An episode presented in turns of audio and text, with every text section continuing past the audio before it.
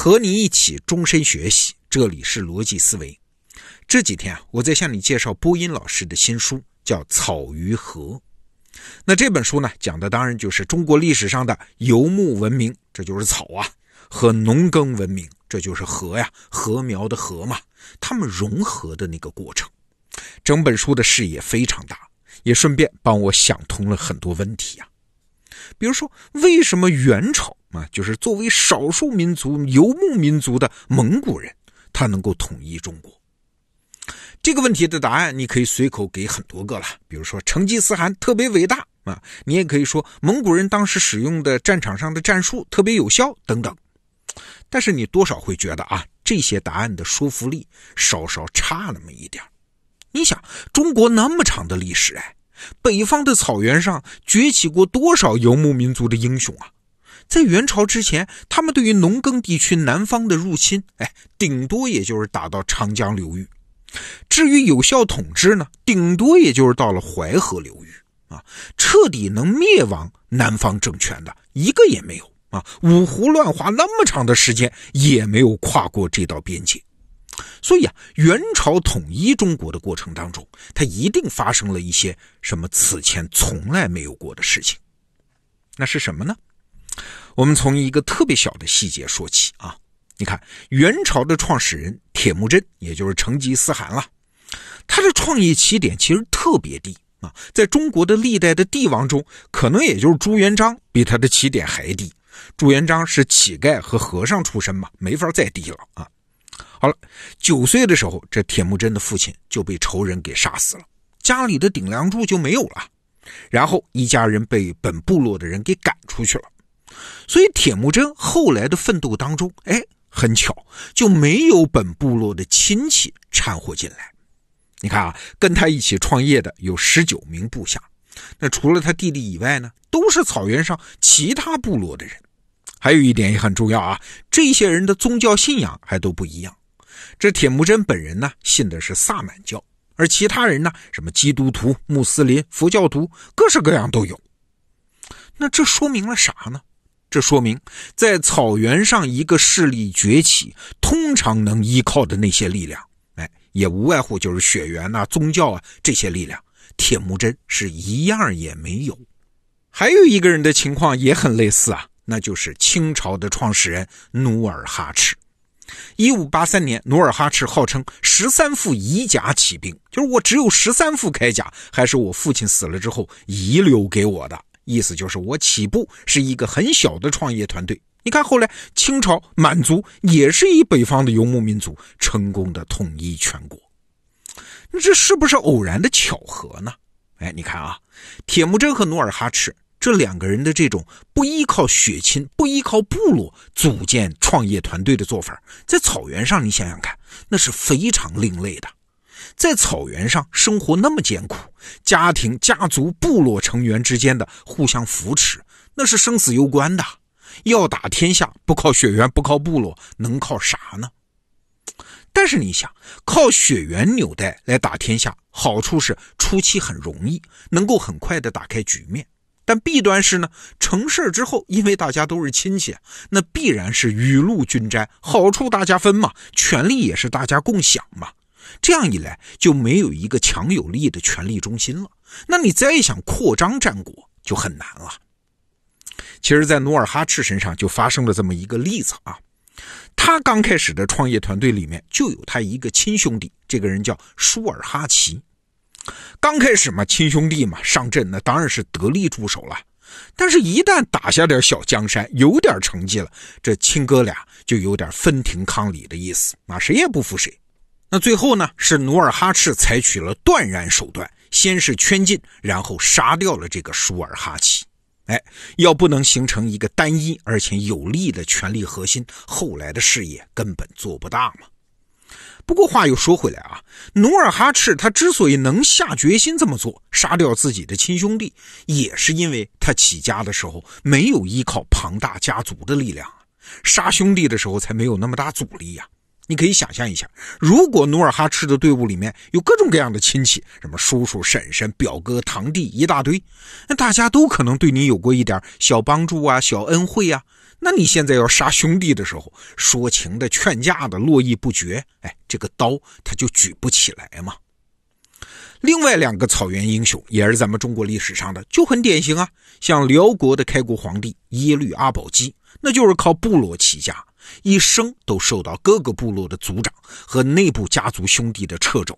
还有金朝的开国皇帝完颜阿骨打。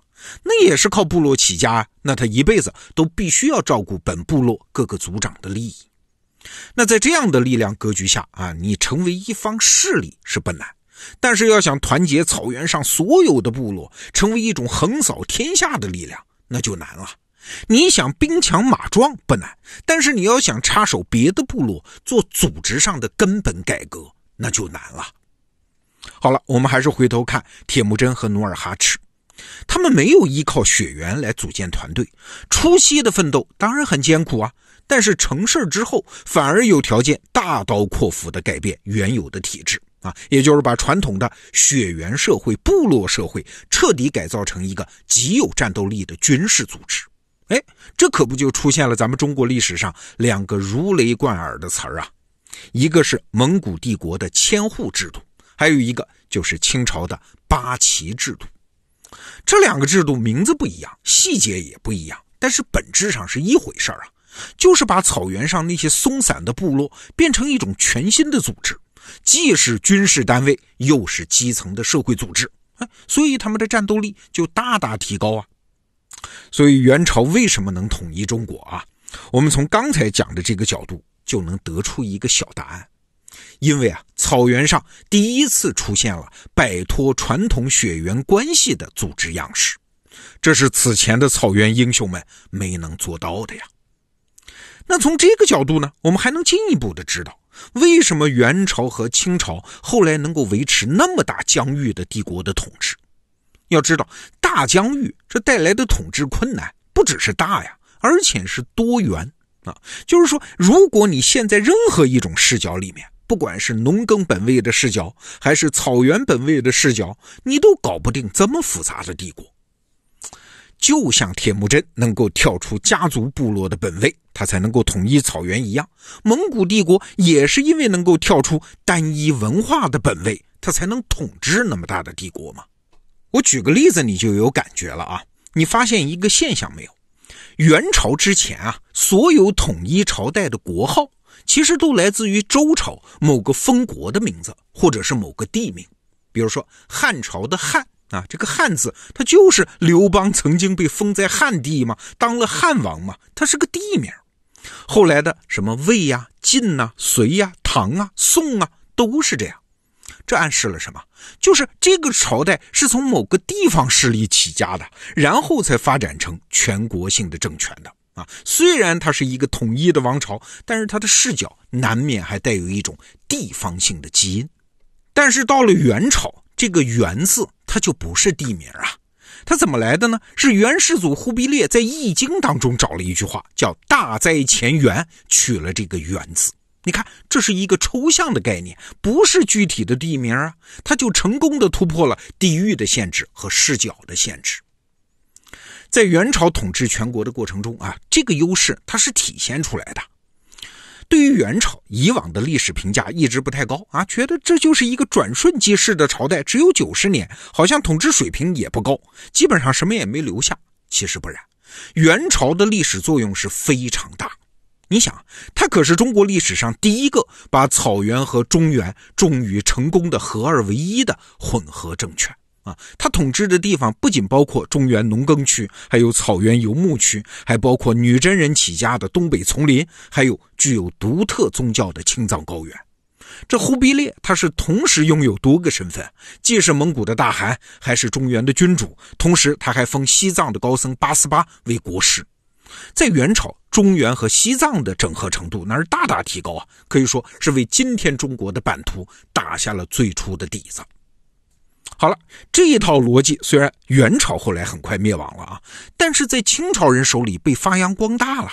各个地区各种文化之间那种互相支持、互相牵制、环环相扣、合理嵌套，形成了一个超级稳定的结构啊。所以别看元朝的时间短，但是他发明的这套玩法、这个操作系统，那可是支持清朝成功的统治那么大的疆域将近三百年啊。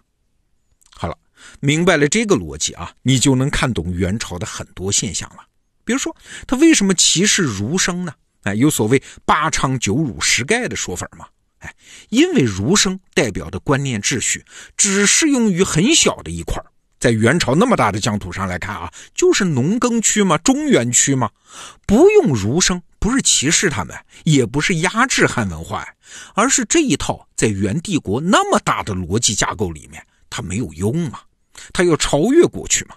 再比如说，为什么元朝那么重视色目人呢？哎，这不是什么种族不平等啊，而是因为来自于西亚的色目人特别会做生意，元朝就是通过贸易把那么大的疆域全部联络起来的。所以你看，色目人是不是也很重要啊？所以啊，元朝它可不只是中国历史上的一个小插曲，更不是一个外来政权对中国的奴役。它是中国自己文化基因里面自带的草原和农耕这两种文明方式融合的新成就和新高度啊！从此，中国历史就完成了一个更高层次的整合。好，今天节目我说的以上启发，都来自于我阅读播音老师的这本叫《草鱼河》的书。我们得到里面有金牌版的电子书，也推荐给你。好，逻辑思维，明天见。Thank you.